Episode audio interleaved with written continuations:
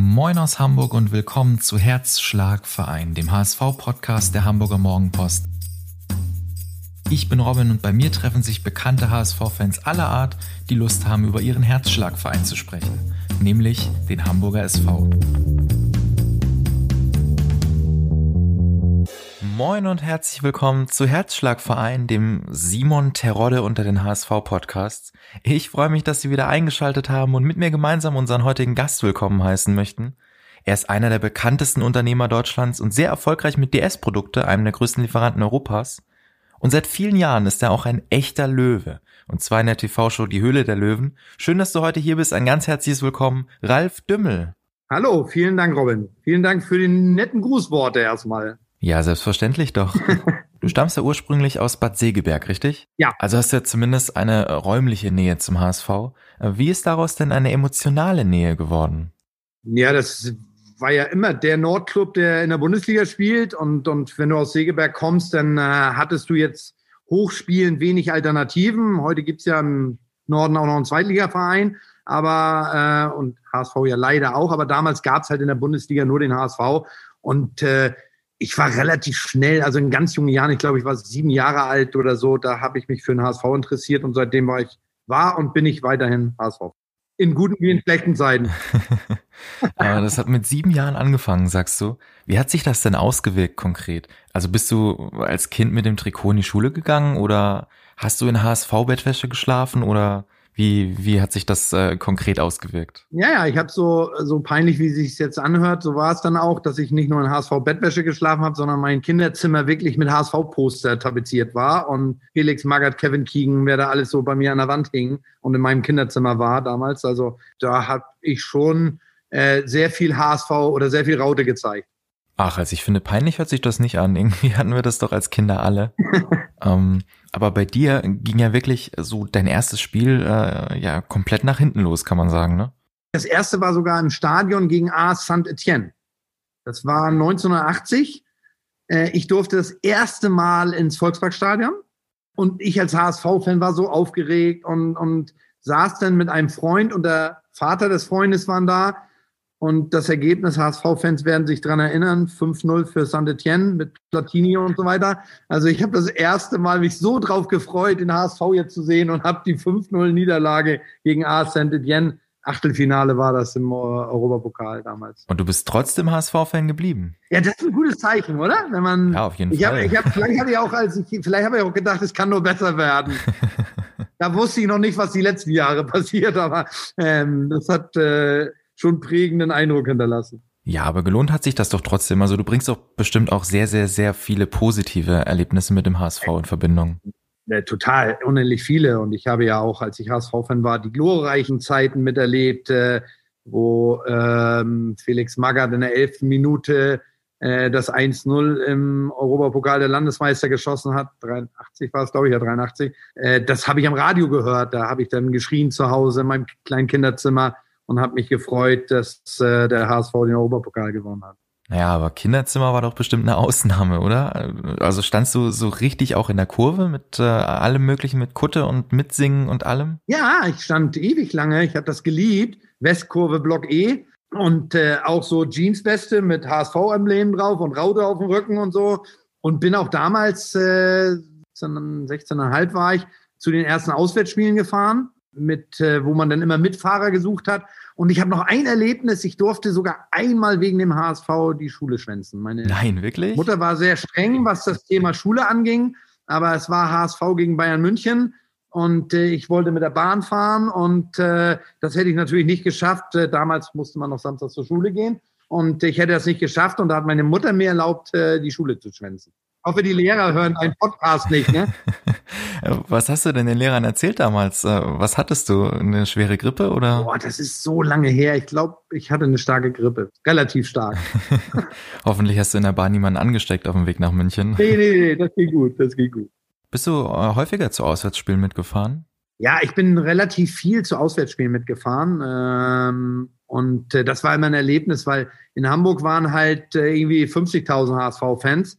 Und wenn du zu Auswärtsspielen gefahren bist, dann war das so diese Gruppe, egal wie viel das waren, da war, das waren, da hat jeder mitgesungen und jeder mitgeschrien und Das war eine, so ein Erlebnis jedes Mal. Und ich war, äh, da war ich schon bei DS-Produkte am Anfang und hatte über die Firma äh, VIP, eine VIP-Karte gekriegt für Gladbach gegen HSV. Und dann bin ich zum damaligen Bügelberg gefahren und äh, im VIP-Block gesessen und habe dann die HSV-Kurve gesehen und habe mich im VIP-Block, im Kuchenblock so unwohl gefühlt, dass ich gedacht habe, ich will da unbedingt rein in die Kurve und habe mich in der Halbzeit äh, mit meiner Karte in den Block geschlichen und äh, stand dann da zwischen den ganzen Hamburgern und dann äh, das erste, die Halbzeit, zweite Halbzeit wurde angepfiffen und der Stadionsprecher hat dann irgendwie gesagt von wegen äh, Borussia Mönchengladbach bedankt sich bei 38.000 Zuschauer und die ganze Kurve, wie ein Knopfdruck, fing dann an zu singen, davon sind 10.000 Hamburger, schalalala, davon sind 10.000 Hamburger und so. Und das war so Gänsehaut pur, so, wenn man da so zwischensteht. Und das hat mich eh immer fasziniert, auch in der Westkurve. Da denkst du ja immer von wegen, als wenn die die ganze Woche üben, wie die die Lieder singen und alle gleichzeitig anfangen und auch so manchmal kompliziertere Texte, wie die alle drauf haben. Also als wenn die die ganze Woche da äh, zum Chor singen gehen und das erstmal einstudieren. Also ist wirklich Wahnsinn. Und das ist wirklich, wenn man da so mittendrin steht, ist es ja alles nochmal viel, viel lauter und das ist wirklich Gänsehaut pur. Hast du denn eigentlich auch selbst so richtig laut mitgesungen? Ja, ganz laut. Also ich kann nicht gut singen, aber das fällt ja bei Tausenden von Leuten nicht auf, ob der eine gut singt oder nicht. Also, äh, aber ich habe äh, laut mitgesungen. Wie lange hast du das äh, durchgezogen mit diesen regelmäßigen Auswärtsfahrten? Ich weiß nicht, schaffst du das heute immer noch oder äh, ja, lässt das der Beruf einfach zeitlich nicht mehr zu? Nein, wobei ich auch äh, heute noch, ich äh, habe in der ersten Liga auch immer noch das eine oder andere Auswärtsspiel mal vielleicht mal geschäftlich verbinden können. Äh, ich habe einen Freund in Frankfurt, mit dem wir immer den Deal gehabt haben, wenn HSV in Frankfurt äh, spielt, lädt er mich ein. Wenn äh, äh, Frankfurt hier in Hamburg spielt, habe ich ihn eingeladen. Ich habe halt nicht so viele Freunde in Sandhausen und Heidenheim. Das insofern äh, hoffe ich, dass ich bald wieder nach Frankfurt kann. Ja, vielleicht ändert sich das ja im Mai und du siehst deinen äh, Frankfurter Freund bald schon wieder. Ich bin sicher, dass sich das ändert. Du bist sicher, dass sich also das ich hab, ändert? Äh, ja, ja, ich habe schon gesagt, von wegen denen schon angerufen in Frankfurt, habe gesagt, ab nächste Saison sehen wir uns wieder. Also ich habe ein sehr, sehr gutes Gefühl. Wow, du klingst äh, total überzeugt. Woran machst du das äh, fest, das gute Gefühl? Ich glaube, dass es im Moment einfach passt. Ich glaube, dass die Mannschaft gut zusammengestellt ist. Ich äh, äh finde auch, dass man auch nach am Anfang der Saison super angefangen hat, dann kam ja so ein kleines Loch, dass man da rausgekommen ist. Ich finde, das stimmt in der Mannschaft. Du siehst, wenn Leute eingewechselt werden, wie die funktionieren. Äh, HSV ist die äh, Zweikampfstärkste, vom Zweikampfwert die stärkste Mannschaft in der zweiten Liga. Das heißt, äh, das kommt auch nicht alles von ungefähr. Und wenn gar nichts geht, dann ist Zörde halt da. Also ja. Aber am Ende sieht man, oder jetzt sieht man ja auch schon mal im Laufe der Saison immer, lassen mal welche Punkte liegen. Der HSV wird auch nicht alles gewinnen, aber ich habe ein sehr, sehr gutes Gefühl, dass es reicht. Ja, ich glaube, darauf äh, hoffen sehr, sehr viele HSV-Fans. Du bist bei Vox ja in der Sendung Die Höhle der Löwen zu sehen und äh, dort an der Seite eines mutmaßlich weiteren HSV-Fans mit Nils Glagau, der äh, ja als Geschäftsführer von Orthomol zur aktuellen Saison als Hauptsponsor beim HSV eingestiegen ist. Äh, unterhaltet ihr beide euch häufiger auch mal über den HSV? Ja, klar. Wir haben HSV äh, gegen Düsseldorf gesehen, das erste Spiel. Äh, zusammen. Das war ja noch ein Zufall, weil er kommt aus Düsseldorf, ist aber Sponsor beim HSV. Und äh, das Spiel haben wir uns zusammen angeguckt und äh, wir reden viel drüber. Also er sagt natürlich, haut auf den Putz und sagt, seit Otto Mohl da drauf steht, läuft's. Ich sage, jetzt haben wir es auch äh, jahrelang in der zweiten Liga versucht. Irgendwann muss ja mal klappen. Also äh, wir führen das schon auch Fußballfachgespräche auf unserem Niveau wohlgemerkt. Trefft euch dann auch so richtig privat irgendwie zum Fußball gucken? Ja, wir sehen uns aktuell, weil aktuell die Dreharbeiten laufen. Mhm. Insofern sehen wir uns. Äh, wir haben auch so mal Kontakt, aber jetzt durch die Dreharbeiten äh, sehen wir uns ständig und äh, dann wird logischerweise da auch viel über Fußball gesprochen. Ein sehr guter Mann von der Produktionsfirma ist so ein Köln-Ultra. Dem sage ich dann immer jedes Mal bei den Dreharbeiten vielen Dank für Töröde. Also ähm, der fehlt euch wahrscheinlich. Insofern ist da schon äh, Fußballtalk angesagt. Ja, also die naheliegende Frage ist jetzt ja natürlich, warum hast du Nils Glagau diesen Deal überlassen? ähm, würde es dich gar nicht selbst reizen, mal beim HSV zu investieren? Also ich investiere mit meinen Dauerkarten und Business Seats auch schon viele Jahre äh, in den HSV. äh, etwas kleiner als Nils jetzt in dem Fall. Aber man muss sagen, dass wir mit DS-Produkte ja nicht die Marke sind, die jetzt irgendwo auf einer äh, Trikotbrust was zu suchen hat, sondern hinter DS stehen dann verschiedenste Marken oder verschiedene Produkte. Und bei Nils ist es halt anders. Da ist halt die Firma auch seine Marken, die draußen sich präsentieren. Und deshalb äh, hätte es für DS-Produkte nie Sinn gemacht, irgendwo auf dem Trikot zu sein äh, und schon gar nicht für die Summen dann. Ja, und stattdessen bist du äh, beim VfB Lübeck aktiv geworden vor ein paar Jahren. Äh, du warst mal Teil des Aufsichtsrates dort. Warum ist es ausgerechnet der VfB Lübeck geworden? Ja, weil es dann äh, neben dem HSV, der dann immer Bundesliga gespielt hat, äh, Bad Segeberg die Nähe äh, dann zu Lübeck hat und durch einen meiner Söhne, der fußballerisch äh, sehr begabt äh, war, muss ich sagen, weil er aufgehört hat zu spielen, äh, der beim VfB Lübeck in der Jugend gespielt hat, auch nachher in der Regionalliga und äh, dadurch hat man immer so eine Verbindung gehabt und irgendwann haben die mal Hilfe gebraucht und äh, dann stand ich da am Weg und wurde angesprochen und äh, habe das gemacht. Ja, und äh, Gerüchten zufolge soll das ja auch nicht die einzige Station deiner Fußballerkarriere gewesen sein. Das wollen wir wie immer aufklären in unserer Rubrik Stimmt das? da muss ich jetzt tief gegraben haben. Dann schauen wir doch mal, ob sich das Graben ausgezahlt hat. Ähm, angeblich warst du ein sehr erfolgreicher Fußballschiedsrichter und äh, sollst sogar mal ein Spiel des HSV gepfiffen haben. Stimmt das? Ja. Kurz meine Karriere im Fußball erzählt. Ich habe äh, mit viereinhalb Jahren angefangen, Fußball zu spielen, habe bis zur A-Jugend Fußball gespielt, habe dann gemerkt, dass ich vielleicht dann eher auf der Bank sitzen würde in Zukunft, als Fußball zu spielen und habe mich dann für die Schiedsrichterkarriere entschieden und bin Schiedsrichter geworden und äh, da, das glaubt man ja immer nicht, da gibt's auch Systeme mit Aufsteigen, Absteigen und alles kam da wohl ganz gut an, äh, wie ich gepfiffen habe. Da wirst du ja auch beurteilt und benotet und so weiter. Und bin äh, mit 22 Jahren in die dritte Liga aufgestiegen.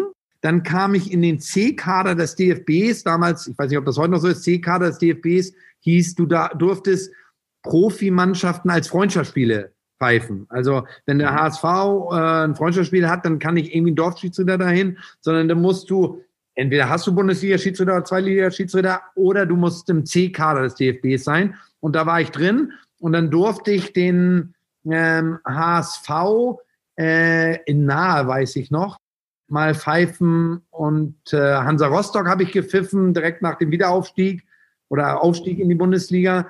St. Pauli habe ich auch mal gepfiffen und äh, zum Angeben könnte ich nochmal sagen, habe ich äh, sogar die Nationalmannschaft der Vereinigten Emirate im Freundschaftsspiel gegen eine Schleswig-Holstein-Auswahl äh, gepfiffen. Und da hatte ich dann vier äh, Einladungen zu DFB-Lehrgängen, um den nächsten Schritt zu machen. Da ging es aber bei mir beruflich los mit viel Reisen und nach Asien, nach Amerika. Und dann musste ich zwei DFB-Lehrgänge absagen und dann haben die mich angerufen und haben gesagt, was ich nun will, Schiedsrichter werden oder arbeiten. Dann habe ich gesagt, ja, äh, damals gab es 72 Mark pro Tag an Spesen in der Bundesliga, wohlgemerkt. Und dann habe ich gesagt, ne, davon kann man keine ernähren. Also ich würde mich dann lieber auf meine berufliche Karriere konzentrieren. Und äh, dann war nach einem Jahr C-Kader DFB meine Schiedsrichterkarriere leider zu Ende.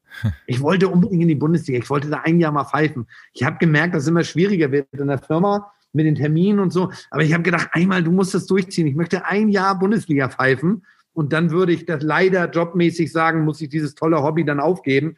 Äh, aber ich hätte es nicht nach oben geschafft, ohne äh, der Firma damit äh, zu viele Terminabsagen zuzufügen. Also insofern musste ich mich relativ früh doch entscheiden, Firma oder. Was hat dich denn daran gereizt, äh, Schiedsrichter zu werden? Ich durfte auch mal was entscheiden. Nee, das war Spaß. Äh, ne, das weiß ich, das kann man so als Fußballer gar nicht verstehen, weil du wirst eigentlich immer beschimpft jedes Wochenende, weil eine Mannschaft verliert immer. Du machst ja nie allen gerecht.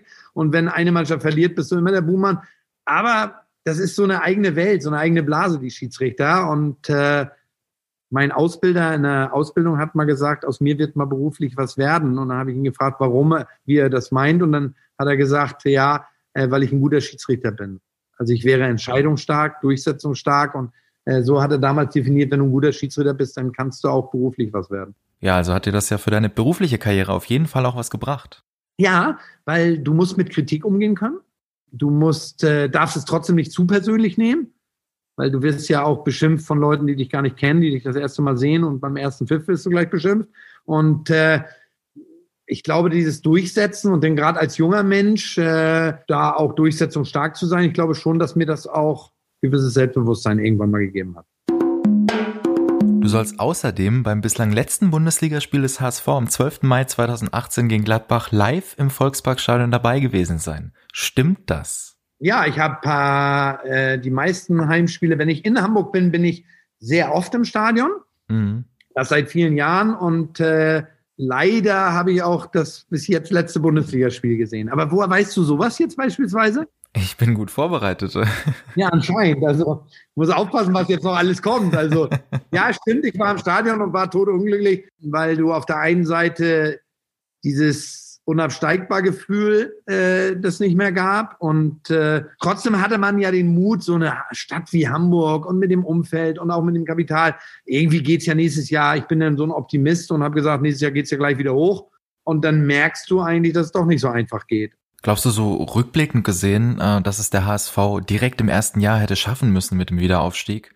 Ja, ich glaube, dass es viele Probleme genommen hätte. Aber auf der anderen Seite muss man auch sagen, vielleicht hätte das auch irgendwas übertüncht, was mhm. so die letzten Jahre war, weil jetzt musste man auch so ein bisschen Neuanfang machen, mal mit jüngeren Spielern, mit etwas anderem Budget. Ich finde die Trainerentscheidung sehr, sehr gut. Äh, ich glaube, dass das ein Typ ist, der auch die richtige Ansprache zur Mannschaft hat. Und ich glaube auch, dass es in der Mannschaft stimmt. Auch der Mix zwischen vielen jungen Leuten, die äh, auch sich wirklich noch beweisen wollen und müssen, plus ein paar äh, erfahrene Leute dazu, glaube ich, das passt ganz gut, der Mix. Und eine dritte Sache, die wir noch gefunden haben, ähm, das ist irgendwie ja fast schon so ein Klassiker. Oh, du machst mir Angst. Keine Angst. Ähm, angeblich wolltest du nie Unternehmer werden. Stimmt das? Ja, das stimmt auch. Ich glaube aber auch, ich glaube, dass es falsch ist, als Berufswunsch Unternehmer zu haben. Weil ein Unternehmen zu gründen, nur des Gründen wegen, weil man sagt, ja, ich will selbstständig sein, ist ja der falsche Ansatz. Ich muss ja erstmal die Idee haben, was mache ich, welches Geschäftsfeld mache ich und nicht sagen, oh, Unternehmer ist ein toller Berufszweig, ich werde Unternehmer. Was ich mache, weiß ich noch nicht, aber Hauptsache ich werde Unternehmer. Das geht zu 90 Prozent schief. Ich muss ja eine geile Idee haben, wo ich sage, oh, davon bin ich überzeugt und jetzt gründe ich ein Unternehmen, jetzt werde ich Unternehmer. Und für mich war es nie so spannend und ob ich jetzt Unternehmer werde. Ich wollte immer irgendwie einen Job haben, der mir Spaß macht. Ich wollte als kleines Kind wollte ich LKW-Fahrer werden. Warum? Weil wir mit äh, meinen Eltern äh, immer in, in, zum Zelten nach Österreich gefahren sind. Und an Autobahnraststätten habe ich immer die LKWs gesehen, wie sie da Fernsehen geguckt haben, die Leute in ihrem LKW. Und da habe ich gedacht, Autofahren und Fernsehen gucken, was für ein geiler Job. Heute habe ich riesen Respekt davor, was LKW-Fahrer leisten müssen. Aber damals so als Kind ist man so naiv und sagt, oh, guck mal, ein bisschen Autofahren, ein bisschen Fernsehen gucken, das schockt. Und dann wollte ich in Segeberg, ist es nun mal so, da gibt es zwei Möglichkeiten, du wirst Winnetou oder gehst zu einem großen Möbelhaus. Und äh, mein Vater hat 36 äh, Jahre in dem Möbelhaus gearbeitet. Und für mich war immer klar, dass ich da hingehen würde. Und deswegen war nie das Thema Unternehmer. Aber dass es dann äh, doch anders gekommen ist, dahinter steckt ja eine sehr, sehr schöne Geschichte. Ich habe dann durch einen Zufall einen der wichtigsten Menschen meines Lebens, mein Ziehvater nenne ich immer so, und mein Mentor, Dieter Schwarz, der die Firma DS-Produkte damals gegründet hat, kennengelernt. Eigentlich nur als Assistenzbabysitter, weil meine damalige Freundin da Baby gesittet hat. Und äh, ich mit durfte zum Aufpassen. Und da habe ich Dieter Schwarz kennengelernt. Und wir haben verschiedene Gespräche geführt. Und das fand er immer interessant. Und ich habe von meinem Job und von dem Möbelhaus geschwärmt. Und habe eigentlich drei Monate lang gar nicht gemerkt, dass wir im Bewerbungsprozess sind.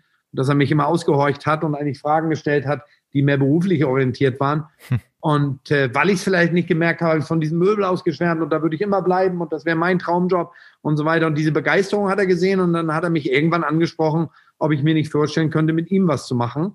Dann bin ich 1988 hier zu DS-Produkte gekommen. Jetzt musst du eigentlich einmal kurz sagen, Robin, war Kinderarbeit früher nicht verboten?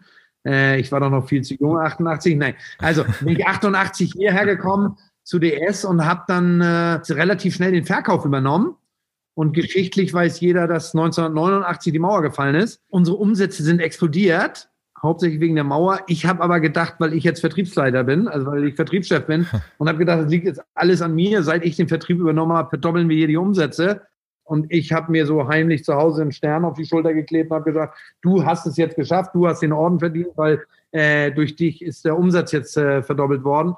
Und so habe ich mit meinem Ziehvater dann das Unternehmen über die Jahre aufgebaut und dann bin ich äh, äh, beteiligt worden und, und da bin ich eigentlich so ins Unternehmertum geschubst worden. Und dieses praktische Lernen äh, durch ihn äh, hat war für mich viel, viel interessanter und wahrscheinlich auch viel lehrreicher und auch eine gesunde Fehlerkultur zu haben. Und so hat das einfach super zusammengepasst. Und, und äh, ein Klassiker von zur richtigen Zeit am richtigen Ort. Ja, das würde ich, kann ich nur bestätigen. Und dann auch noch das Richtige zueinander passen und dass äh, er auch was in mir gesehen hat, was viele Menschen vielleicht gar nicht gesehen haben. Sagt das ja auch immer so, ich war nicht der beste Schüler, weil mich auch Schule nie ganz so doll interessiert hat. Da hat mich dann Fußball und HSV mehr interessiert als Schule. Aber äh, er hat dann irgendwas in mir gesehen und äh, das hat einfach gepasst und ich habe äh, ihm sehr, sehr viel zu verdanken. Ja, was wir unseren äh, Hörern zu verdanken haben, sind die nächsten Fragen, denn äh, auch diesmal haben wir wieder Sie, liebe Hörerinnen und Hörer, gefragt, was Sie denn von Ralf Dümmel gerne wissen möchten. Und eine Frage war dabei, ob du bzw. dein Unternehmen äh, sehr stark unter Corona gelitten hat. Nein, ähm, haben wir nicht. Wir sind nicht der totale Corona-Gewinner oder sowas, wie vielleicht manche äh, Pharmakonzerne oder so. Also es gibt ja logischerweise viel, viel mehr Verlierer, aber es gibt ja auch ein paar Corona-Gewinner. Ich hatte auch ein paar schlaflose Nächte, weil äh, als es dann losging und keiner wusste, wie lange geht das eigentlich und so. Äh, wir haben in der Firma sofort so ein Krisenmanagement gemacht. Äh, wir haben sämtliche Investitionen gestoppt und haben gesagt, es wird kein neuer Schreibtisch gekauft, es wird kein neues Firmenauto gekauft. Also wenn die Feuerschutztür kaputt ist, die wird repariert, die, das muss sein. Aber wir werden keine Investitionen mehr machen, bis wir nicht einen besseren Überblick haben. Wir haben die Kosten runtergefahren im Unternehmen. Wir haben aber auch geguckt, wo äh, tut sich jetzt was. Wir haben relativ schnell auch von den Sortimenten, man sagt ja so schön, noch nie sahen die Gärten so schön aus in Deutschland wie jetzt, weil alle Zeit haben für zu Hause. Do-it-yourself-Artikel sind besser äh, gelaufen. Wir haben so in den Sortimenten mal geguckt, wo können wir ein bisschen was tun und haben sehr, sehr schnell reagiert. Äh, plus, dass wir auch äh, mit Schutzausrüstung, äh, was Maskenthema anging und so weiter, da auch relativ schnell durch unsere Kontakte und durch unser Netzwerk ins Geschäft eingestiegen sind. Ein weiterer unserer Leser wollte ganz gerne wissen, was denkst du über HSV Großinvestor Klaus Michael Kühne? Äh, ich habe mir äh, eins im Leben immer gesagt, ich urteile nicht über Menschen, die man nicht kennt. Ich habe mit diesen Menschen nie gesprochen. Ich weiß, dass das natürlich ein heißes Thema ist. Bei den eingefleischten HSV-Fans ist dieses wirtschaftliche Abhängigkeit von einem Menschen. Ich kenne aber die HSV-Bücher auch nicht so gut, ob es den HSV heute noch so geben würde, wenn da nicht einer die Schatulle aufgemacht hätte und Riesenbeträge gezahlt hätte, auch uneigennützig. Ich meine, der hat das Stadion, konnte man lesen, damals äh, den Stadionnamen gekauft und hat Volksparkstadion genannt, ne? Und, und, und nicht irgendwie Kühne Arena oder sowas. Ich glaube, man muss so Menschen dankbar sein, die sich arrangieren, finde aber auch eine Abhängigkeit eines solchen großen Vereins von einzelnen Personen immer schwierig. Das ist ja wie im Vorstand auch, wenn, wenn es nur an einem Menschen hängt, ne, dann ist das immer schwierig. Es muss am Ende mehr um den Verein gehen als um einzelne Personen. Ne, das ist aber schwer, wo es um viel Geld geht und wo das Geld nicht so da ist oder auch mal schlecht gewirtschaftet wurde, wo man wiederum auf der anderen Seite angewiesen ist auf Personen, die sehr viel Geld geben müssen, um Vereine vielleicht auch zu retten. Also, aber es ist immer schwierig. Ich kann mir über den Menschen gar kein Urteil erlauben, weil ich mit dem nie gesprochen habe und ich weiß, wie er tickt oder welche äh, Gedankengänge da vor sich gehen. Und da habe ich mal im Leben gelernt, früher als junger Mensch ist man ja auch immer so, oh, den mag ich nicht, den mag ich nicht. Dann lernt man Menschen mal kennen und hat doch ein anderes Bild oder äh, hört mal da was raus. Ne, insofern habe ich mir immer angewöhnt, nie über Leute was zu sagen, die ich nicht persönlich kenne. Ja, das ist ja auch völlig legitim. Ähm, und eine fantastische Frage, eine wirklich fantastische Frage, die wir noch bekommen haben, die ich dir nicht vorenthalten möchte und auf deren Antwort ich wirklich sehr, sehr gespannt bin. Dein Lieblingstier, Löwe oder Dino? das ist gemein.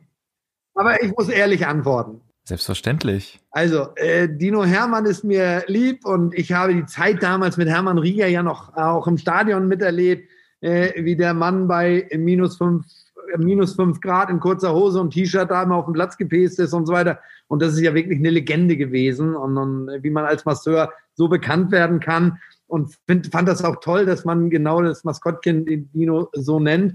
Aber wir sind ja der Dino nicht mehr in der Form. Und äh, man muss schon sagen, dass äh, die Höhle der Löwen auch mein Leben schon auch verändert hat. Und die ehrliche Antwort ist, wenn ich mich zwischen beiden entscheiden müsste, Löwe. ja, in der äh, Vox-Gründersendung Die Höhle der Löwen bist du seit der dritten Staffel ja schon selbst ein Löwe. Und ähm, du hast jetzt eben gesagt, das hat dein Leben verändert. Inwiefern?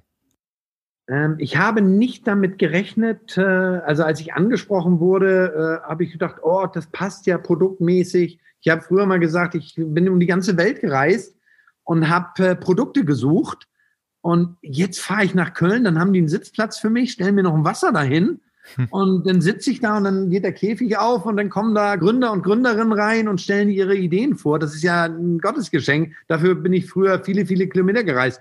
Es fing an, ich habe eines Abends einen Anruf gekriegt, ob ich die Hülle der Löwen kennen würde. Und da habe ich gesagt, ja, kenne ich, gucke ich, weil beschäftigt mich äh, ja mit Produkten, das ist ja mein Leben. Und ja, ob ich mir vorstellen könnte, da mal mitzumachen. Und dann habe ich gesagt, Leute, was soll das? Warum sollte ich jetzt äh, da ein Produkt vorstellen? Also ich habe die Kontakte selber. Äh, ich brauche da keinen Löwen, der mir hilft. Dann haben die gesagt, nee, das hast du jetzt falsch verstanden. Du sollst da Löwe werden. Da sage ich, ich, mich kennt keiner. Wer will mich denn da im Fernsehen sehen? Das schalten alle aus. Äh, äh, was soll ich da? Also kriegen die keinen anderen, dass sie mich nehmen müssen da? Und dann ging es irgendwie, gingen wir in die Gespräche und für mich hat sich das so geändert, was ich völlig unterschätzt habe, ist die Öffentlichkeit. Nehmen wir das Beispiel HSV. Früher stand ich auf der Tribüne und habe da äh, mein Eis gegessen und sonst was alles. Heute muss ich oftmals am nächsten Tag irgendwo ein Bild in der Zeitung sehen, wo ich da Eis essenderweise im Stadion bin, äh, wo ich dann sage, ach du, da haben die doch von unten fotografiert. Also die Aufmerksamkeit in der Öffentlichkeit und dass man nicht mehr ganz so durch die Stadt gehen kann, ohne ein paar Mal was gepitcht zu bekommen, das habe ich unterschätzt. Also ähm, da hätte ich mit nicht so viel Aufmerksamkeit gerechnet. Ist aber am Ende sehr, sehr positiv, weil die Menschen so unglaublich nett sind glaube, auch die, die mich nicht mögen, sprechen mich nicht an wahrscheinlich. Deswegen ist es momentan 100 Prozent positiv. Aber das hast ich meine, bis 2013 gab es kein Bild bei mir bei Google zu finden. Und ich hätte, ich trinke keinen Alkohol, muss ich dazu sagen, aber ich hätte mit 2,1 Promille durch die Stadt gehen können und keiner hätte sich umgedreht und keinen hätte es interessiert. Und das ist halt heute anders. Ne? Also heute, wenn ich an der Tankstelle bin und schwarze Socken an habe, dann fragen die, wo meine bunten Socken aus der Sendung sind. Damit habe ich nie gerechnet. Das hat schon das Leben verändert. Ja, und in der Sendung selbst äh, geht es ja dann durchaus auch mal um viel Geld. Wie ist das denn so die Stimmung unter euch Löwen? Habt ihr Spaß zusammen oder äh, ja, hört dann auch irgendwo mal der Spaß auf? Ja, wir verstehen uns grundsätzlich gut, aber immer Spaß. Also ich habe letzte Woche gerade zwei Drehtage, wie die neue Staffel hat gerade angefangen. Also wenn so ein Battle anfängt, äh, wo mehrere Löwen um einen Deal kämpfen, dann hat das echt wenig mit Spaß zu tun und ist auch für meine Gesundheit nicht gut. Mein Team wollte mir immer schon mal ein Pulsmesser umhängen, wie das denn so ist, wenn ich da um so ein Deal kämpfe. Und ich werde nie müde zu sagen, ich habe selbst früher gedacht, als ich, als ich den Vertrag unterschrieben habe, dass du vorher Informationen kriegst, eine Bilanz oder irgendwie äh, Themen, wo du dich mit auseinandersetzen kannst. Wir wissen wirklich nichts. Wir gehen dann in die Sendung, wir setzen uns auf den Sessel, der, die Tür geht auf und da kommen Runde rein, du weißt nicht, wie viel Geld wollen die, was haben die überhaupt für ein Thema, haben die eine App oder ein Produkt, was zu essen, was zu trinken, mhm. du hast keine Ahnung und dann äh, ist das wirklich das, was man im Fernsehen sieht, so 20 Minuten, das dauert ungefähr zwischen einer und anderthalb Stunden und das ist schon auch hart, wenn dann mehrere äh, Löwen und so gerne ich meine Mitlöwen und Löwen habe, wenn die dann anfangen, auch äh, um den Gründer zu kämpfen, dann, äh, dann werde ich echt nervös und habe auch Angst, den Deal zu verlieren. Und dann hat das in dem Moment wenig mit Spaß zu tun. Mhm. Wenn ich gewonnen habe, ist das so wie ein wichtiges Spiel zu gewinnen, dann freue ich mich. Ich bin aber auch wirklich totunglücklich, wenn ich einen Deal verloren habe. Und da ist das wirklich auch, die Anspannung ist teilweise sehr, sehr groß. Ich sehe das teilweise, wir sehen das zusammengeschnitten dann auch erst abends, äh, wenn es äh, ausgestrahlt wird. Und wenn ich manchmal da sitze, wie ich teilweise Fingernägel kauen anfange, dann ist mir das immer total peinlich und wo ich immer denke, reiß dich mal zusammen aber das ist halt so. Du vergisst die Kameras drumherum. Du hast das Produkt, du liebst das Produkt, du findest den Gründer oder die Gründerin stark, möchtest diesen Deal machen und das ist dann halt, äh, tut halt weh, wenn ein anderer dir den Deal wegschnappt. Und jetzt ist das ja mit deinem Unternehmen und mit der Sendung äh, zusammen, ich weiß nicht, eine 60-Stunden-Woche bestimmt. Hast du überhaupt noch Zeit für irgendwie private Hobbys? Ja, ich sag ja, ich, das ist mein Hobby hier. Ähm, die Firma macht mir so viel Spaß und, und ich sage, ich fahre seit 32 Jahren jeden Tag gerne noch zur Arbeit. Ich habe auch nicht nur schöne Sachen, das wäre jetzt auch Quatsch zu sagen, oh, ich habe nur jeden Tag die tollsten Dinge. Im Gegenteil, umso weiter du oben bist, umso mehr kriegst du auch mal die schwierigen Fälle oder schwierige Entscheidungen auf den Tisch. Aber ich äh, habe halt wirklich ein ganz, ganz tolles Team hinter mir und wir sind erfolgreich. Das macht sicherlich auch ein bisschen leichter, wenn du jedes Jahr eigentlich dein Unternehmen auch gesund wächst. Äh, da ist der Druck nicht groß und finde immer, Erfolge, die muss man feiern. Da muss man auch mal Party machen. Aber dann muss man auch den nächsten Tag die Ärmel hochkrempeln. Bayern München geht ja nach dem Champions League Sieg auch wieder trainieren. Ne? Also du willst jeden Tag besser werden, besser werden. Und das erlebe ich hier im Unternehmen auch. Wir setzen uns auch Ziele und wollen noch besser werden. Und das ist jeden Tag Motivation, mit dem tollen Team das auch zu erreichen. Ja, Stichwort Ziele. Hast du äh, privat noch Ziele? Hast du irgendetwas, was du noch gern erreichen möchtest? Oder? Wenn meine Familie jetzt, falls sie den Podcast hört, hört, muss ich jetzt aufpassen, was ich antworte. da sage ich immer, ja, ich werde irgendwann mal ein bisschen ruhiger machen. Also mein Ziel ist es eigentlich, äh, gesund zu bleiben, das Unternehmen auf so breite Beine zu stellen, dass es auch äh, äh ohne Ralf Dümmel jeden Tag gut funktioniert. Ich brauche nicht so viele Hobbys, ich interessiere mich für Fußball, gucke gerne Fußball, ich reise gerne, was mir im Moment in der Corona-Zeit stark fehlt. Das konnte ich aber immer auch geschäftlich miteinander verbinden, dass man irgendwo auf der Welt unterwegs war und dann im Zweifel noch mal ein paar Stunden auch privat in der tollen Stadt oder irgendwie an dem tollen Ort genutzt hat. Das fehlt mir ähm, durch Corona, weil man auch, muss man sagen, wenn du in der Öffentlichkeit stehst, äh, dann ist das, wirst du hier oft angesprochen. Wenn du irgendwo im Ausland bist, wirst du nicht so oft angesprochen. Es sei denn, du fährst dahin, wo alle Deutschen hinfahren. Und ich bin sehr dankbar und glücklich für das, was ich in meinem Leben bis jetzt erfahren durfte. Privat ist das Ziel, gesund zu bleiben und äh, dass es meiner Familie, meiner Firma gut geht und dann bin ich auch happy. Und den Wiederaufstieg des HSV in die Bundesliga mitzuerleben. Das ist ja kurzfristig jetzt eh erledigt. Das ist ja, Moorweide ist ja gebucht jetzt im Mai. Also insofern ähm, ich bin da wirklich fest von überzeugt. Ja, du bist nicht der Einzige, der davon äh, voll überzeugt ist. Aber was ist denn mit der Höhle der Löwen? Also wird es auch da äh, eine Zukunft mit dir geben?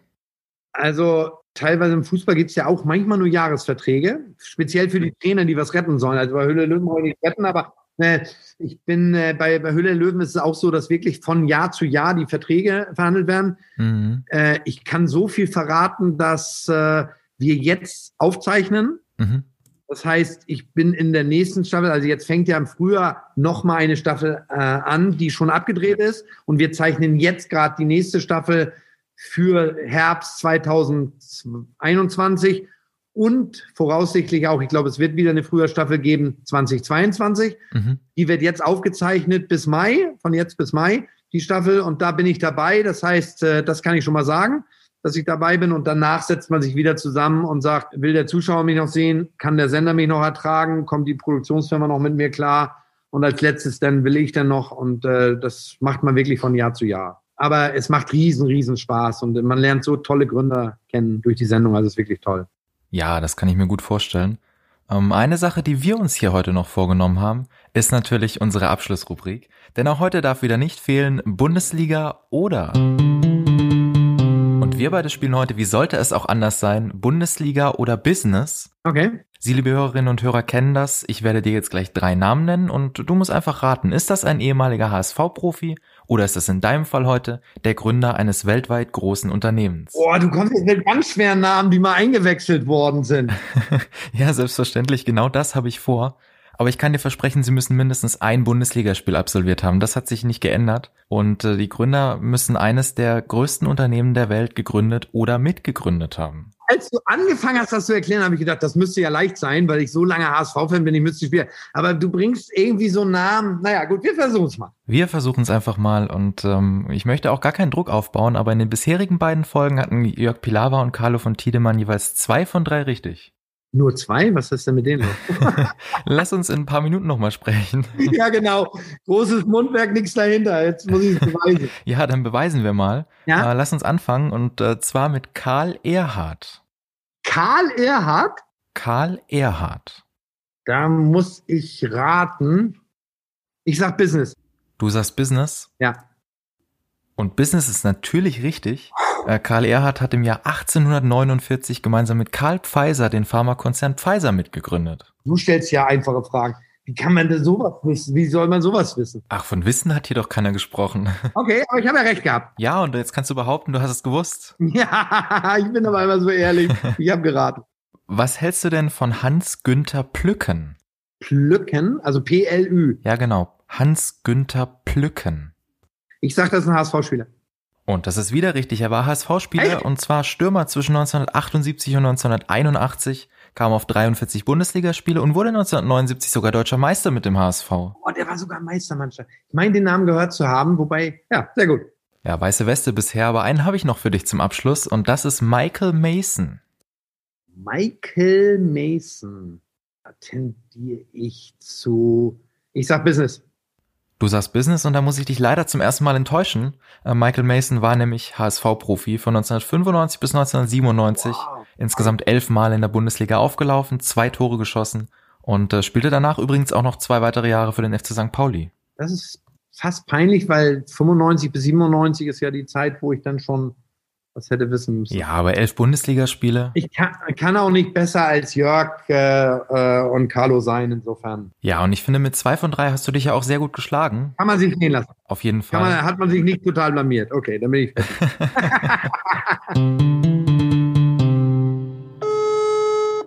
ja, liebe Hörerinnen und Hörer, was sich hier jetzt gerade abgespielt hat, haben Sie leider nicht mitbekommen.